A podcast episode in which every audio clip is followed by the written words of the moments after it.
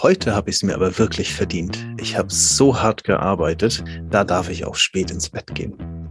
Wusstet ihr, dass es dafür einen Namen gibt? Ich nicht, den erfahre ich heute. Und ansonsten gibt es ganz viel Input zu den psychologischen Seiten von Schlaf und den Regeln dafür, wenn es damit mal nicht ganz so klappt. Viel Spaß dabei.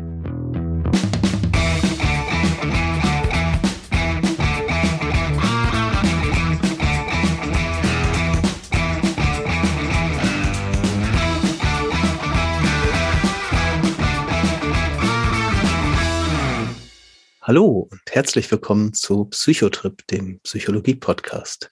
Ich sitze hier heute wie immer mit Steffi und ich glaube, für euch ist es vielleicht erst wenige Minuten her, dass ihr den ersten Teil der heutigen Folge gehört habt.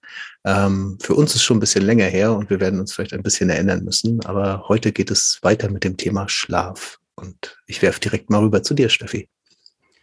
Dann sage ich erstmal Hallo in die Runde und Du hast schon gesagt, für uns ist es schon ein wenig länger her, dass wir den ersten Teil von Schlaf aufgezeichnet haben. Wir haben uns damals entschieden, dass wir so lang machen, wie wir können und dann aufhören, wenn die Folge zu lang wird. Die Folge wurde länger, als wir das ursprünglich äh, geplant hatten. Und deswegen erlebt ihr heute den zweiten Teil zum Thema Schlaf. Und heute geht es nicht mehr um die biologischen und neurophysiologischen Faktoren, sondern es geht um die psychologischen. Aber auch wenn es für euch vielleicht erst kurz her ist, äh, möchte ich doch trotzdem erstmal Roland fragen, was erinnerst du denn überhaupt noch von Teil 1? Ja, das habe ich befürchtet. Äh, es war Schlaf. Das war das Thema. Nein, ähm, ich erinnere mich auf jeden Fall an den Schluss, aber da komme ich gleich noch zu, weil da habe ich sogar noch eine Frage behalten. Ähm, ich weiß, wir haben auf jeden Fall äh, über die Schlafphasen geredet, also darüber, in, äh, wann man sich in einem leichten Schlaf oder in einem tiefen Schlaf befindet und über den REM-Schlaf und seine Funktionen. Ähm, ich erinnere mich dran, dass du meintest, äh, Schlaf ist zur Reparatur notwendig. Das fand ich so einen sehr eingängigen Begriff. Und ich glaube, dass das Einschlafen, dass das mit einem Abfall der Körpertemperatur einhergeht. Mhm. Das ist, ist tatsächlich, was ich versucht habe, seitdem irgendwie herauszufinden, ob das wirklich so ist. Und irgendwie habe ich den Moment nicht mehr bewusst erlebt. Also vielleicht hast du recht. Vielleicht ist es auch gelogen. Woher soll ich das wissen? Du kannst ja mal Menschen in deinem näheren Umfeld fragen, ob sie mal fühlen können, ob mhm. du kälter wirst. Genau, das, äh, ja, ich kann nicht mal versuchen. Ähm, ich erinnere mich aber auf jeden Fall, dass wir am Ende bei einem meiner Lieblingsthemen mit den zirkadianen Rhythmen waren und äh, dem, dem Schlafrhythmus. Und da hätte ich auch direkt noch eine Frage zu. Oder angrenzend. Ähm, nämlich, äh, wir haben ja so eine Tendenz meistens, äh, ob wir gerne ins Bett gehen oder nicht gerne ins Bett gehen. Ich glaube, das war letztes Mal auch so eine Frage. Und meine Frage wäre konkret, warum hat man, gerade so bei Kindern habe ich das Gefühl, diese Tendenz, nicht schlafen gehen zu wollen und dann aber nicht aufstehen zu wollen? Also wo kommt das her, dass man dieses typische, abends wollen sie nicht ins Bett, aber morgens wollen sie dafür nicht aufstehen? Ich glaube, das sind unterschiedliche Antworten, wenn man auf Kinder und Erwachsene schaut. Bei Kindern kann ich nur spekulieren, bei Erwachsenen habe ich tatsächlich schon mal was dazu gelesen. Und meine Vermutung wäre, dass es bei Kindern das Thema ist, äh, die Erwachsenen sind noch wach oder meine Geschwister sind noch wach, ich aber nicht.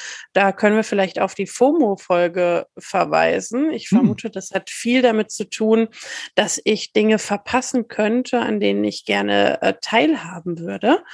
Bei mhm. Erwachsenen könnte ich mir vorstellen, bleibt das auch ein Motiv und vielleicht kommt ein zweites hinzu, von dem ich mal gelesen habe. Das hat den schönen Begriff Revenge Bedtime Procrastination. Das heißt, okay. ich nehme. Ich habe ich, Rache verstanden. Genau. Ich äh, nehme quasi Rache dafür, dass ich am Tag noch nicht genügend äh, Zeit hatte. Also meistens geht es dabei um das Gefühl, Freizeit, die man am Tag nicht hatte, am Abend und in der Nacht nachzuholen. Ähm, ist ein Gefühl, das jetzt eher die Eltern gut kennen, die mit den Kindern zu tun haben, die dann nicht ins Bett wollen. Ähm, denn vor allem Eltern, aber auch Menschen, die sehr viel arbeiten, haben sehr wenig selbstbestimmte Zeit. Und äh, wenn Kinder dann in ihren Betten verschwunden sind, hat man endlich mal Zeit für sich und Zeit am Tag was nachzuholen. Und man nimmt da quasi Rache an den Stunden, die man bisher dann noch nicht hatte. Und man weiß eigentlich, ich müsste jetzt ins Bett gehen, es wäre wirklich klüger, morgen würde ich mich besser fühlen. Aber ich mache es jetzt nicht, sondern ich bleibe jetzt noch wach, ich mache jetzt noch ein Computerspiel, ich äh, schenke mir noch ein Glas Wein ein oder ich gucke noch eine Serie. Und das nennt man Revenge Bedtime Procrastination. Also ich vermute zwei unterschiedliche Motive, wenn man auf die Kinder schaut oder wenn man auf die Eltern schaut. Also ich glaube, kann mich nicht erinnern, dass wir uns mal über meine Bettgehgewohnheiten und Abendgewohnheiten unterhalten haben, aber du hättest sie nicht besser beschreiben können, wenn du dabei wärst. Also sehr interessant. Auf mich trifft das jetzt gerade vollkommen zu. Jetzt habe ich auch einen Begriff dafür. Sehr schön. Das freut mich. Damit äh, soll es genügend des Rückblicks sein und lass uns den Blick nach vorne wenden. Letztes Mal haben wir viel über Bi Biologie und über Neurophysiologie gesprochen. Heute möchte ich über Psychologie sprechen. Vielleicht die Frage an dich. Psychologie und Schlaf, warum machen wir dafür jetzt nochmal einen extra Teil? Was glaubst du?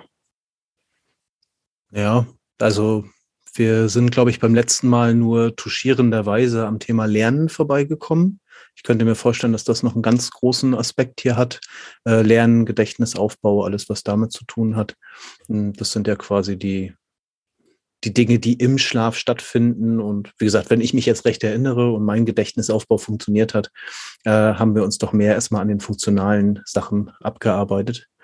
Ähm, und ja, deswegen würde ich das heute vermuten.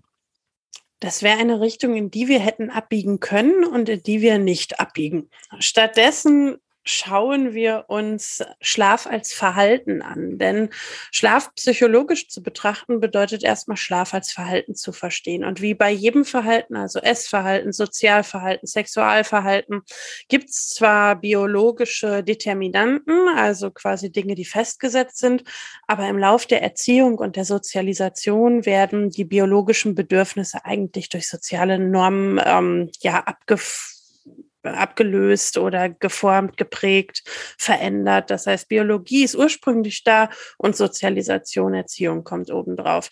Jetzt nutze ich mal wieder, wie so häufig, deine Expertise als Elternteil, wenn du dich an die sehr frühen Tage, Wochen, Monate ähm, mit deinen Kindern erinnerst. Wie war Schlaf da, vor allem vielleicht auch biologisch geprägt und wie seitdem die Erziehung? Kinder? Auch gerne beides. und wie seid ihr in einen Erziehungs- und Lernprozess zum Thema Schlaf gekommen?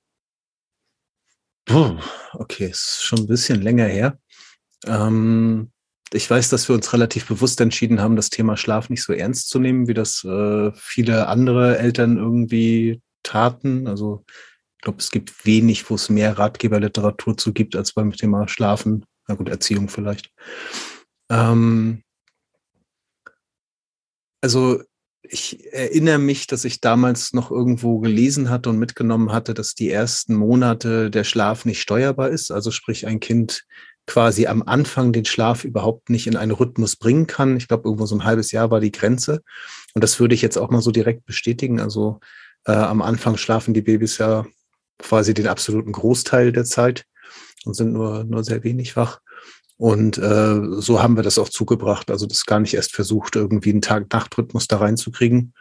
Und ähm, ja, also ich glaube, so irgendwie ab einem halben Jahr, spätestens einem Jahr, war man eigentlich sehr sicher dabei, dass irgendwie auch so eine Nacht eine Nacht ist und ein Tag ein Tag, ne, mit so gelegentlichen Ausreißern.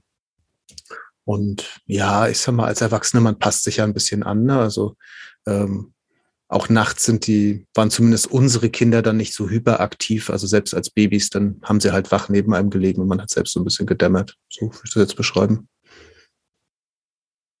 Mhm. Also erstmal das biologische akzeptieren und dann irgendwann in einen Tag-Nacht-Rhythmus reinkommen und auch vorleben, mhm. wie Schlaf funktioniert. Genau, also eher so eine so eine implizite Geschichte, ne? Weil äh, man, mhm. man macht dann ja seine Rituale und äh, so ja, so lernt man dann ja irgendwann automatisch als, als Kind, äh, wenn immer das Gleiche passiert, ungefähr zur gleichen Zeit, ne, dann kommt man ja automatisch so mit in so einen Rhythmus, passt sich da an.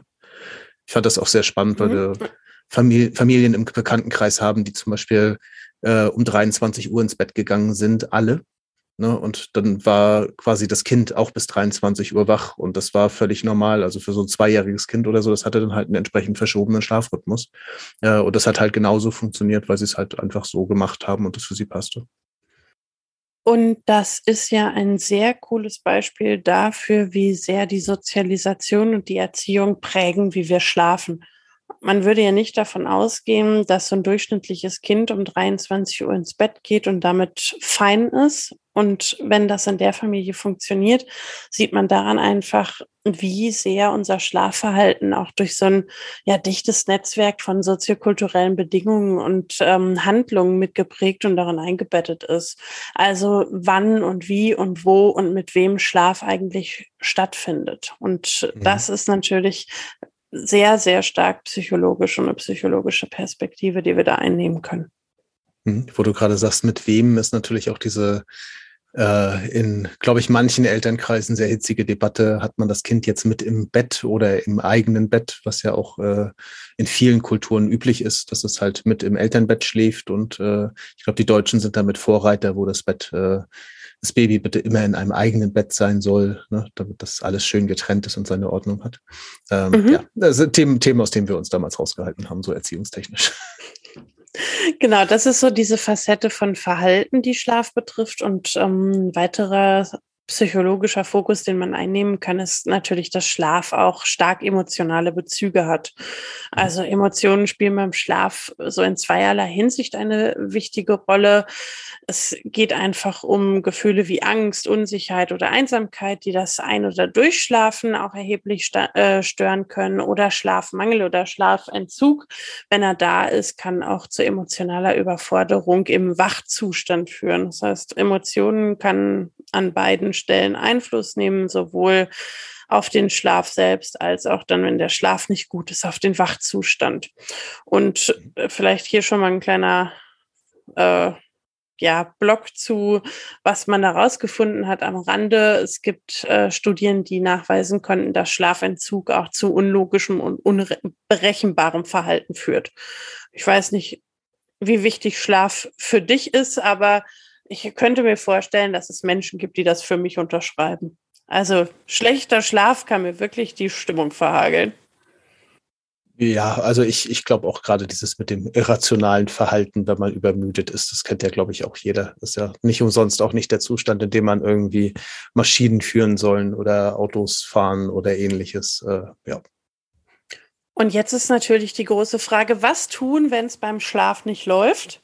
Darauf kann man jetzt neurophysiologisch, biologisch antworten, man kann aber auch psychologisch antworten. Was sind die ersten Dinge, die dir einfallen? Was würdest du mir raten, wenn wir abends zusammensitzen und ich sage, ich schlafe so schlecht? Hm. Ja, ich sag mal, der Klassiker wäre ja so diese Frage, hast du gerade was, was dich belastet? Gibt es irgendwas, was dich sorgt? Äh, das Thema Entspannung vielleicht, ne? Also bist du, bist du gerade sehr angespannt, kannst du vielleicht irgendwas tun, um dich zu entspannen? Ähm, ja, ist so, ist so ein Thema, das kenne ich tatsächlich eher so aus zweiter Hand, weil, wie glaube ich in der letzten Folge schon erwähnt, äh, ich schlafe eigentlich fast immer direkt ein und wenn ich wirklich mal nicht schlafen kann, dann genieße ich eigentlich die Zeit, dass ich ein bisschen chillen kann, ohne zu schlafen, weil das passiert mir halt sonst einfach nicht. ähm, genau, aber das wären so meine ersten Fragen, so wo, wo es denn im Kopf? Ne? Also wäre so jetzt der ganz platte Tenor erstmal. Ich habe herausgefunden, dass es etwas gibt, von dem ich nicht wusste, dass es das gibt, und zwar Schlafcoaching. Es gibt Menschen, die verbringen ihr Leben damit, Leuten beizubringen, sie dabei zu unterstützen, anzuleiten, wie man gut schläft. Und Schlafcoaching besteht äh, wohl häufig aus vier Elementen. Einmal die Schlafedukation, also das Aufbauen von Wissen über den Schlaf, dann das Schlaftraining, also kognitive und verhaltenstherapeutische Behandlungsstrategien, wirklich zu trainieren, wie schlafe ich, wie schlafe ich gut, Entspannung und Hypnose, ist Schritt drei. Also Entspannungstechniken, ähm, zu denen eben auch Hypnose oder Meditation zählen. Das ist was, was schon seit Jahrhunderten von HeilerInnen, Ärztinnen oder auch Therapeutinnen angewendet wird. Und die positive Wirkung von Entspannungstechniken, die ist in so vielen wissenschaftlichen Studien belegt. Da, da mhm. diskutiert fast keiner mehr drüber. Und das vierte ist Traumarbeit. Äh, das ist aber nochmal so ein großes eigenes Thema, dass ich damit meine ja, äh, Schlaf, Schlaf und äh, Traumtrilogie vervollständigen werde. Also alles zum Thema Schlafen und Träumen, also Traumarbeit nochmal in einer eigenen Folge. In mhm. diesen vier Schritten unterscheidet man aber wohl häufig das äh, Schlafcoaching, zumindest nach der Quelle, die ich mir angeschaut habe. Und die Quelle äh, sind Brigitte Holzinger und Gerhard Klösch, die ein Buch zu Schlafstörungen verfasst haben. Und in diesem Buch wird eben auch Schlafcoaching vorgestellt. Und jetzt dachte ich, wir könnten hier zwei Dinge uns noch anschauen zum Thema Psychologie und Schlafen. Und zwar einmal einfache Regeln zur Schlafhygiene und welche ähm, kognitiv- und verhaltenstherapeutischen Ansätze es dazu gibt. Mhm. Womit möchtest du beginnen? Oh, ich fand eigentlich äh, gerade die Basisschlafhygiene schon ganz interessant. Weil viel mehr als ähm, wenn man damit Schwierigkeiten hat, eine Struktur reinzubringen, ähm, würde mir jetzt als erstes nicht einfallen. Also ich nehme mal an, dass das ein Element davon ist. Es ist der äh, erste Punkt, also den ersten hast du genau getroffen. Regelmäßige zu Bett- und Aufstehzeiten. Ich tatsächlich auch ein bisschen geschummelt, fällt mir gerade auf, weil äh, als du das so sagtest, fällt mir ein, ich kannte mal mehrere Leute sogar, die tatsächlich enorme Probleme hatten, einen äh, sozial verträglichen oder zumindest arbeitsverträglichen Schlafrhythmus zu finden ähm, und darunter auch sehr stark gelitten haben, dass sie halt regelmäßig bis 6 Uhr morgens, 8 Uhr morgens, 10 Uhr morgens halt wach waren, um dann eben irgendwann doch einzuschlafen und natürlich dann irgendwann nachmittags auf Arbeit zu sein. Äh, ja, das war ein Arbeitgeber, bei dem das irgendwie funktioniert hat, aber trotzdem macht man sich da halt, wenn man im Team arbeitet, doch relativ wenig Freunde mit. Mhm. Genau, es gibt bestimmte Branchen, in denen funktioniert das. Die haben richtig. oft mit Computern zu tun. Oder mit sehr viel Kreativität oder beides, genau. Genau, ähm, aber da schauen wir jetzt eher auf das Thema verschobene mhm. Schlaf, Schlafzeiten, genau, Schlafensrhythmen, genau um das, um das abzuschließen, da fiel mir jetzt nämlich wieder ein, dass äh, so einer dieser wichtigen Schritte war halt wirklich dieses regelmäßig gleiche Schlafenszeiten, um eben irgendwo diesen Rhythmus erstmal wieder zu reparieren, in Anführungszeichen.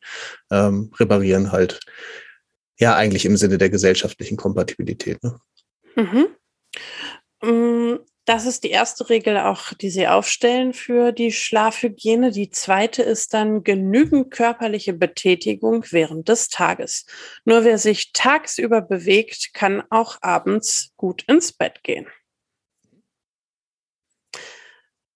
Roland, körperliche Betätigung. Was kommt jetzt? Wie sieht es da aus? Äh, vielleicht wieder Einblicke in deine Kindererziehung. Ähm, merkst oh. du einen Unterschied, wie die körperliche Betätigung am Tag war, wie gut abends geschlafen wird? Hm. Das ist ja so der Klassiker, ne? so dass man das, wenn die Kinder toben, dann schlafen sie abends gut. Ähm, ich behaupte eigentlich, dass es mehr um die bei uns zumindest jetzt Bereitschaft ins Bett zu gehen geht. Also sprich, wenn unsere Kinder gut ausgetobt sind, dann kriegt man sie meistens auch leichter dazu, ins Bett zu gehen. Ähm, ob sie dann schneller oder langsamer einschlafen, ja, also ich meine, so ein bisschen wie bei Erwachsenen. Ne? Also wenn du wirklich völlig erledigt bist, dann schmeißt du dich normalerweise ins Bett und schläfst dann auch sehr schnell. So, aber auf der, auf der einfachen Schiene dessen habe ich mich jetzt normal bewegt oder wenig bewegt und dann geht das irgendwie jetzt besonders schnell mit dem Einschlafen, würde ich jetzt noch kein Muster. Mhm. Also Stichprobe N gleich drei, ne? Immerhin. Und ja. ähm, die Wissenschaft geht, glaube ich, in die Richtung zu sagen, bewegt euch tagsüber, dann schläft man auch nachts besser, dann hat man so ein bisschen körperliche Auslastung. Mhm. Regel drei: Der Schlafplatz sollte möglichst ruhig sein. Und kalt. Das kommt jetzt bestimmt auch. Stimmt. Schritt vier sind gemäßigte Temperaturen im Schlafzimmer. Wie kommst du auf kalt? Äh, ja, bestimmt auch irgendwann mal gelesen in der Apothekenumschau oder so. Hast doch heimlich die Erziehungsratgeber zum Thema Schlaf gelesen, ne? Nein. Okay, dann, nachdem wir schon ruhig schlafen und in einem äh, gut temperierten Zimmer, ist der nächste Schritt das Vermeiden von aufputschenden Getränken. Also kein Kaffee, keine Cola, alles, was irgendwie mhm. wach macht, sollte man logischerweise dann abends vermeiden. Auch vermeiden sollte man üppiges Essen am späten Abend, denn dann ist der Körper damit beschäftigt und kann sich nicht so gut aufs Schlafen konzentrieren. Mhm. Dann einen sehr schönen Punkt. Einschlafrituale helfen, einen Puffer zwischen Tag und Nacht zu schaffen, sagen die Autoren, Autorinnen äh, des ja, Kapitels zu Schlafcoaching. Das erfahre mit Einschlafritualen. Ja, eigentlich auch mehr bei den Kindern. Ne? Ähm, aber ich glaube, wir waren da nie so konsequent. Also relativ wenig, würde ich behaupten. Mhm. Wenn Menschen Probleme haben einzuschlafen, dann machen die meistens sehr gute Erfahrungen damit, sich so bestimmte Routinen zurechtzulegen, weil der Effekt dahinter ist, der Körper merkt schon, ah, jetzt gleich geht ans, geht's ans Schlafen. Mm, die Person trinkt immer noch einen Tee abends, setzt sich noch mal fünf Minuten auf die Couch, zieht sich dann um, putzt Zähne und legt sich dann ins Bett das ist vielleicht so das Ritual und dann merkt der Körper schon, wenn man anfängt mit, ah, jetzt wird der Tee gemacht, gleich geht's ans Schlafen und kann sich darauf vorbereiten und fährt schon mal so langsam runter. Und damit wird quasi angebahnt, was jetzt gleich kommt und man fährt von einem niedrigeren äh, Aktivitätslevel runter. Ist das eigentlich vergleichbar mit Konditionierung oder ist das Konditionierung? Schon, ne?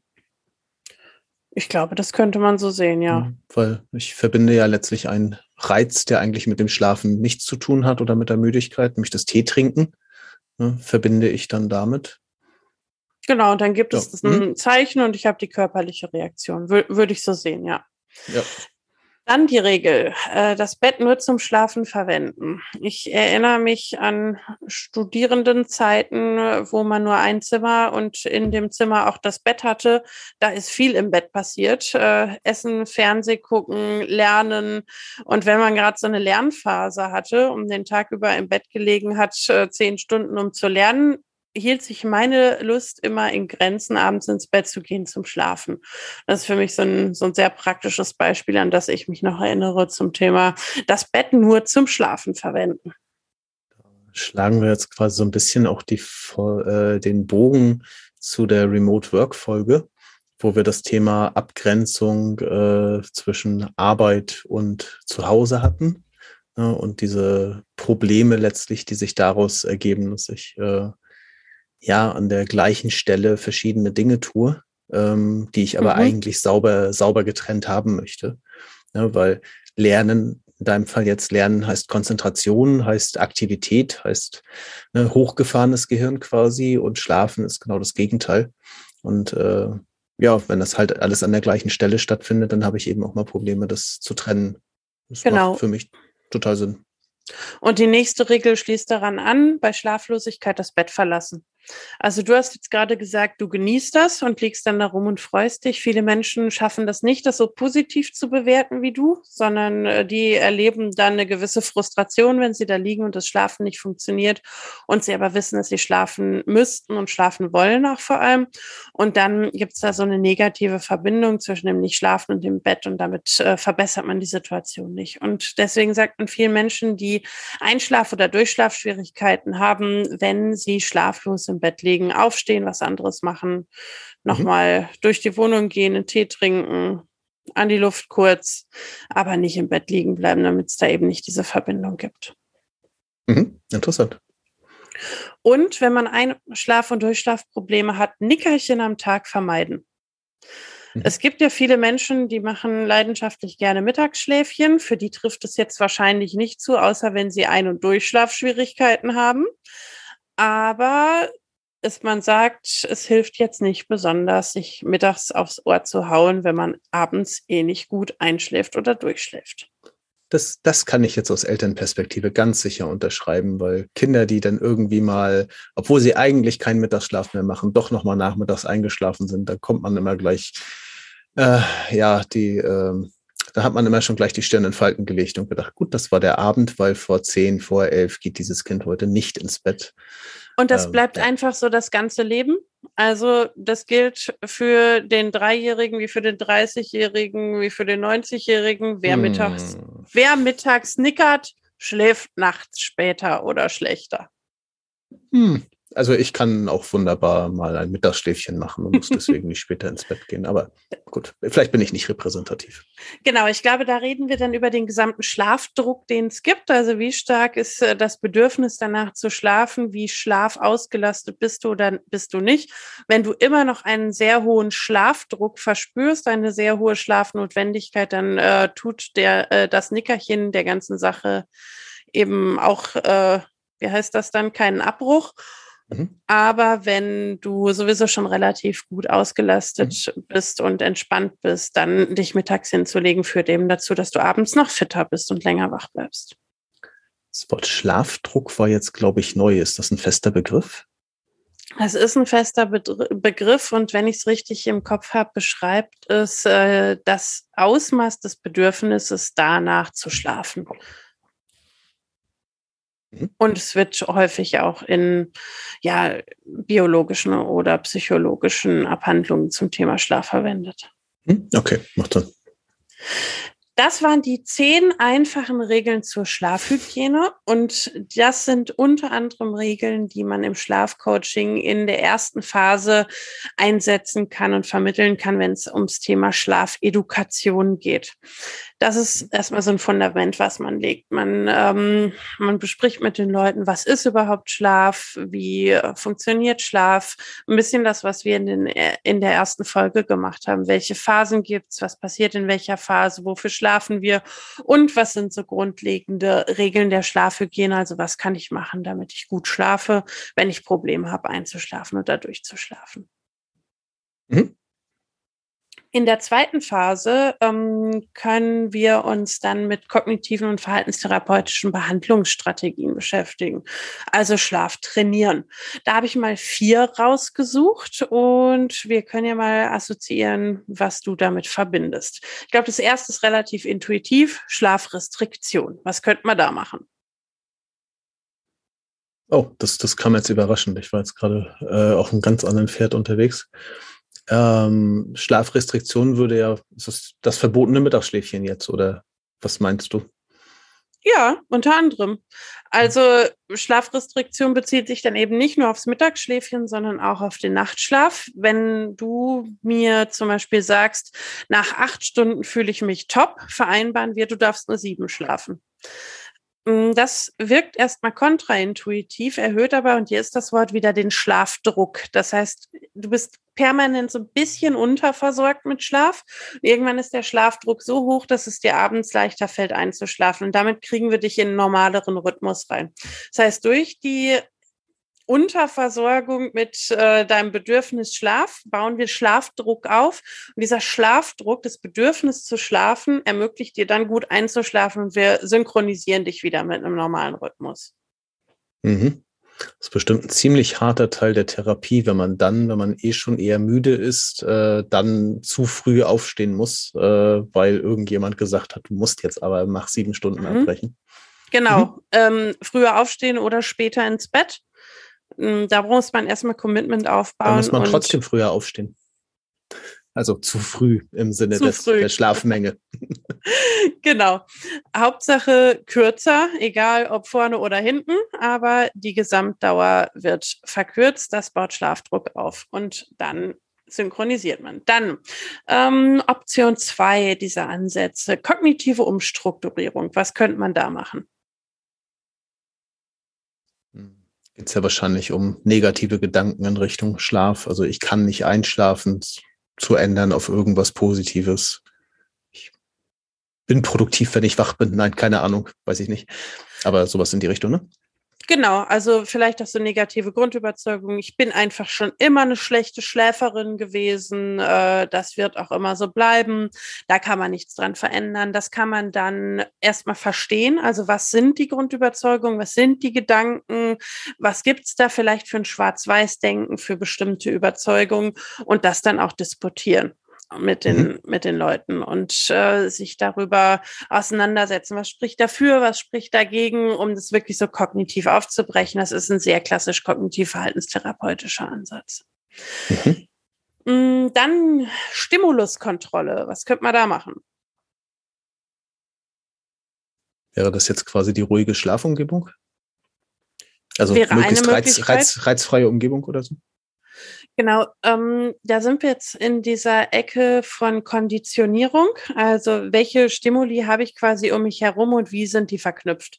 Das kann sowohl in die eine als auch in die andere Richtung gehen. Es können bestimmte Stimuli geben, ähm, es kann bestimmte Stimuli geben in meinem Schlafzimmer, die verbinde ich vielleicht mit Wachsein. Wenn ich jetzt Ein- oder Durchschlafschwierigkeiten habe, aber meinen Schreibtisch, wo ich den ganzen Tag dran sitze, mit dem aufgeklappten Computer, der steht einen Meter von meinem Bett weg, weg, dann ist das ein Stimulus, ähm, den ich dann vielleicht noch sehe, wenn ich schlafen gehe und der dann antriggert, äh, da gibt's noch so viel zu tun, du darfst jetzt überhaupt nicht schlafen, du musst noch was machen, da zu gucken, was sind die Stimuli und was lösen sie aus. Und es geht aber auch in eine andere Richtung, wenn ich zum Beispiel irgendwie ein Körnerkissen mit zum Einschlafen nehme, weil ich es äh, warm mag am, am Bauch oder an den Füßen, mhm. dann kann halt so ein Körnerkissen auch verbunden werden mit, ähm, ah, das ist schön, das ist irgendwie wohlig, da fühle ich mich gut.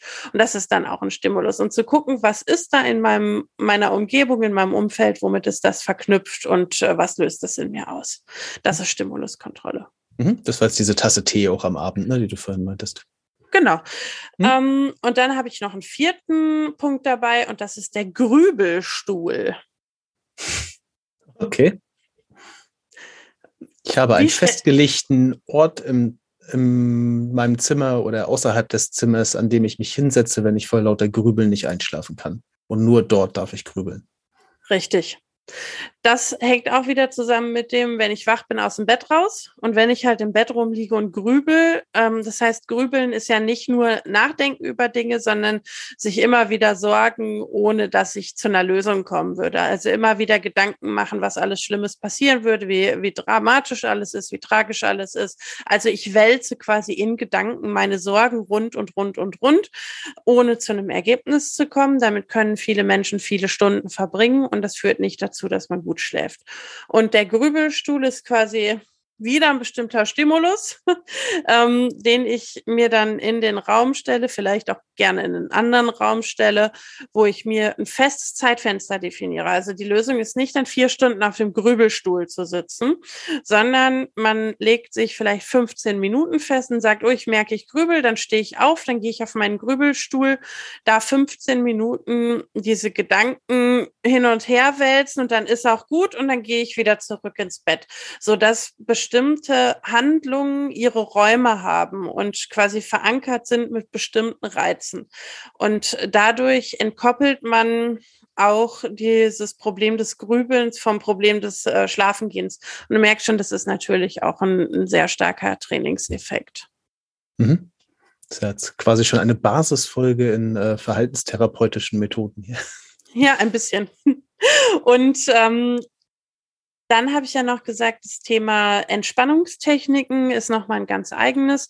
Da habe ich jetzt nichts zu mitgebracht für heute. Müssen wir mal schauen, ob uns das zu anderer Gelegenheit nochmal interessiert. Ich glaube, da kann man auch noch viel ja. Ähm, ja, einfach entdecken und erkunden, so dass ich vorschlagen würde, dass wir uns das noch aufheben. Und Schritt vier im Schlafcoaching ist das Thema Traumarbeit, wo ich ja schon gesagt habe, dazu möchte ich gerne nochmal gesondert sprechen. Das heißt, wir haben jetzt geredet über die vier Elemente Schlafedukation mit den einfachen Regeln der Schlafhygiene, Schlaftraining mit dem kognitiv-verhaltenstherapeutischen Ansätzen und ganz kurz genannt Entspannung und Hypnose sowie Traumarbeit. Und das ist das, was ich jetzt von meiner Seite aus mitgebracht hätte zu psychologischen Zusammenhängen mit dem Thema Schlaf. Mhm. Das war jetzt vielleicht ein bisschen viel Input, aber ich fand es zumindest sehr spannend. Gibt es denn noch was, was dir dazu durch den Kopf geht nach meinem ganzen Input, was du noch gerne besprechen wollen würdest? Hm. Ich glaube an dieser Stelle tatsächlich gerade nicht. Mhm. Also ich habe gerade sehr viel gelernt und äh, nehme gerne dann die Gelegenheit, darüber einmal zu schlafen und äh, mir das in dieser Zeit äh, dann zu verarbeiten. Dann bleibt mir an der Stelle nur noch zu fragen, was nimmst du denn aus dem Austausch, dem Input heute mit? Ich kann man nochmal drüber nachdenken. Also das Thema Schlafcoaching, auch wenn ich den Begriff schon mal gehört hatte, war für mich auf jeden Fall neu. Ähm, für mich klang es jetzt tatsächlich auch sehr nach einer Verhaltenstherapie oder ähnlichen äh, Methodik einfach mit dem Thema Schlaf. Und ich finde es sehr interessant, dass man das so angehen kann. Klingt auch beim zweiten Nachdenken total sinnvoll. Und das nehme ich auf jeden Fall äh, gerade mal mit. Und bei dir? Ich nehme sehr viel aus deinen Beispielen mit. Ähm, du hattest, finde ich, heute extrem viele praktische Eindrücke und Erfahrungen, gerade auch so aus dem Bereich, wie bringt man Kinder eigentlich dazu, gut zu schlafen? Wie seid ihr das angegangen? Was habt ihr explizit gemacht? Was habt ihr implizit gemacht? Und ich finde, das hat es zumindest für mich richtig gut nochmal ins Praktische übertragen. Deswegen danke für die zahlreichen praktischen Einblicke ins Thema Schlafen und wie sich Schlaf auch über ja, die, die ersten Jahre aufbaut und verändert. Daraus habe ich viel gezogen. Dankeschön. Ich glaube, das ist selten, selten, dass sich wirklich jemand dafür interessiert, wie Eltern ihre Kinder dann irgendwie erzogen haben. So insofern gerne. Muss man einen eigenen Podcast für machen, dass Leute das plötzlich gerne hören. Mm, genau. Insofern äh, vielen Dank auch an unsere HörerInnen fürs Zuhören. Und damit verabschieden wir uns für dieses Mal und sagen Tschüss und bis zum nächsten Mal. Macht's gut, bis bald.